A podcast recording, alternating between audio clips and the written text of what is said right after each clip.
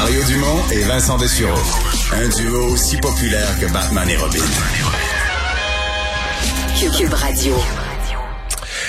C'est euh, un sujet dont vous entendez parler de plus en plus. Si vous suivez un peu les nouvelles économiques, c'est presque devenu le sujet numéro un, l'inflation, euh, qui avait été, bon, euh, on avait vu 4,4% le mois de septembre. Ça avait déjà frappé l'imaginaire un peu. C'est des chiffres qu'on n'avait pas vus depuis une vingtaine d'années. Et là, 4,7% pour le mois d'octobre. Au Québec, c'est encore plus élevé. C'est au-dessus des 5 pour savoir ce qui nous attend, est-ce que c'est quelques soubresauts d'automne? Est-ce que c'est un phénomène qui s'installe? Quel va être l'impact, évidemment, sur euh, le, coût de la vie, les comptes de banque des gens, les retraites? Benoît Durocher, économiste principal au mouvement Desjardins, est avec nous. Bonjour, Monsieur Durocher. Bonjour. Euh, évidemment, la première... première question qu'on se pose, est-ce que c'est est-ce que c'est un soubresaut, est-ce que c'est un accident d'un mois, deux mois, trois mois, ou est-ce qu'il y a un phénomène qui, qui s'installe pour une certaine période, selon vous? Écoutez, il y a clairement des perturbations temporaires qui, euh, qui, sont en, en œuvre. faut se rappeler qu'on est encore en pleine pandémie. Là. Euh, donc, il y a eu beaucoup de soubresauts importants sur les prix.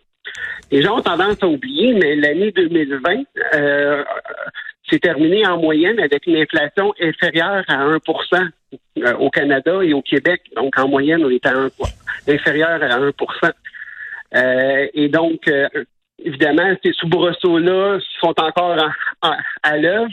Avec la réouverture de l'économie, évidemment, il y a beaucoup de déséquilibre entre l'offre et la demande. Et là, on a un peu l'effet inverse en 2021 avec une inflation nettement supérieure à la moyenne. Là, comme vous l'avez mentionné, on vient d'atteindre 4,7% dans l'ensemble du Canada en octobre. Euh, mais encore une fois, il y a beaucoup de perturbations temporaires associées à la pandémie qui amènent beaucoup de déséquilibres entre l'offre et la demande. Et normalement, ces effets temporaires-là devraient se dissiper. Honnêtement, ça prend un peu plus de temps qu'on pensait avant que, ces phénomènes-là disparaissent, mais ils devraient disparaître graduellement au cours euh, des, prochains mois. Puis d'ici quelques mois, on pourrait avoir une tendance à la baisse qui pourrait commencer à être observée au niveau de l'inflation. Ouais. Mais là, ça quand même, l'inflation actuelle, il y a quand même un impact bien réel sur la, sur la population. Je pense aux retraités, entre autres, là. Oui, effectivement. Euh, en fait, euh, moi, je, je viens regarder sur une tendance un peu plus longue. Si vous faites la moyenne entre 2020 et 2021 au niveau de l'inflation, euh, la situation n'est pas si catastrophique qu'on pourrait le croire si on sur deux ans. Exactement. Donc, c'est sûr que si on se concentre juste sur le 4,7 actuel, effectivement, ça paraît très élevé et c'est très élevé aussi d'un point de vue historique. Mais si on prend un peu de recul, qu'on regarde d'où on vient et à quel point l'inflation était très faible l'an dernier, ben là, c'est comme un retour du balancier en 2021 avec une inflation plus élevée que la moyenne, plus, élevée que la norme. Euh, et en fait, la grosse question qu'il faut se poser, est-ce que c'est temporaire? Et est-ce qu'on veut, est-ce qu'on peut anticiper une inflation qui va retourner graduellement vers la fourchette type de la Banque du Canada, là, qui est entre 1 hmm. et 3% Et selon nos projections, ces effets sont temporaires là et on peut on peut espérer là, que d'ici quelques mois, ça va être le cas, là, qu'une tendance à la baisse. D'ici quelques mois, c'est quoi ça? D'ici le printemps, mettons? Oui, d'ici le printemps, on devrait commencer tranquillement, pas vite, là, avoir un, apaisement au niveau de l'inflation. Il y a beaucoup de, secteurs temporaires qui devraient se dissiper. Euh, évidemment, euh, traditionnellement, lorsqu'il y a de l'inflation, une des façons, si la Banque du Canada devient vraiment inquiète de ça, euh, de l'inflation et de ses effets, le premier moyen de calmer ça, c'est d'augmenter les taux d'intérêt. C'est un des moyens de combattre l'inflation. par contre, là, on est dans une reprise économique quand même. Vous l'avez dit, la pandémie est pas finie. Il y a des secteurs de l'économie qui ont, qui ont, mangé une volée. ça reste une, reprise relativement fragile. Qu'est-ce que vous en pensez? Est-ce que vous pensez que la, Banque du Canada s'occupera pas de l'inflation et va garder les taux d'intérêt bas ou est-ce que 4, 5, 6, 7 mois d'inflation pourrait forcer la Banque du Canada à hausser un peu les taux d'intérêt?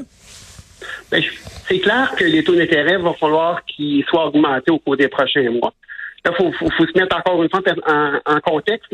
En ce moment, les taux d'intérêt sont pratiquement à zéro, sont à leur valeur plancher. On les avait baissés là pour faire face aux, pires, euh, effets de la, économique de la pandémie.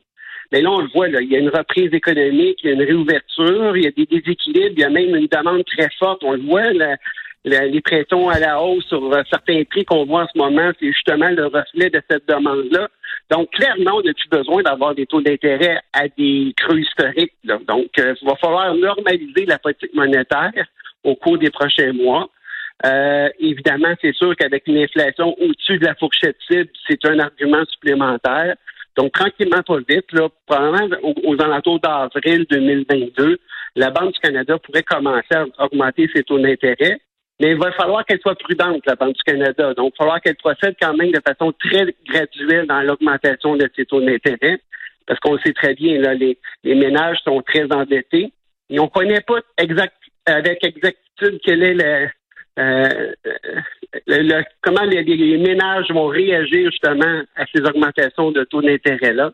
Et donc, c'est pour ça qu'il faut quand même se donner du temps pour bien jauger hmm. euh, les répercussions des hausses de taux sur les consommateurs. Parce que pour les, je reviens sur les retraités, euh, ceux par exemple qui ont travaillé toute leur vie, ont accumulé un peu un peu d'argent, euh, ça c'est le, comme on dit, c'est le petit fonds là, que tu as pour assurer ta retraite. Un petit, si tu veux avoir une retraite qui a du bon sens, ça prend quelques centaines de milliers de dollars dedans, de REER et autres. là, avec 5,45% d'inflation, tout ça perd de la valeur. si les taux d'intérêt, par exemple, pour quelqu'un qui a pas ça euh, dans des placements payants, qui a ça des taux d'intérêt de, trois quarts de 1% ou de 1% on perd vite du, pouvoir d'achat. En quelques mois, une année, on perd vite du pouvoir d'achat. Hein. Vous, vous recommandez quoi, ces gens-là? Tout à fait, mais en fait, je, encore une fois, euh, si on regarde sur, sur une période de deux ans, l'inflation en moyenne été de 1,8 donc, c'est sûr qu'en ce moment, les retraités sont effectivement désavantagés par une perte de pouvoir d'achat avec une inflation plus élevée en ce moment. Mais voilà un an ou euh, un an ou deux, ils étaient avantagés avec une inflation euh, très très basse. On a même eu une, inflation négative à un moment donné là, euh, au Canada et au Québec. quand, la vie quand la vie a arrêté, là, on le comprend bien là. oui. Euh, donc, euh, dans ce contexte-là, je pense que c'est vraiment important de euh, mettre les choses en perspective. Et la question qu'il faut se poser, c'est vraiment est-ce qu'on ça va demeurer à ces niveaux élevés là très longtemps? Parce que si jamais l'inflation devait rester à ces niveaux-là très élevés, à ce moment-là, effectivement, ça pourrait commencer à être beaucoup plus préoccupant pour les retraités, pour les épargnants. Euh, et, donc, ça pourrait euh, amener des pressions euh, un peu plus importantes sur l'économie.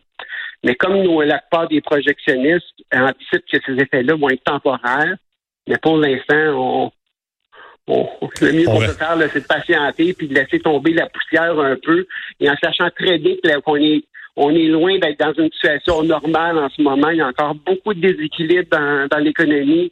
On parle de problèmes d'approvisionnement qui, euh, qui sont encore un peu présents un peu partout euh, au niveau des entreprises.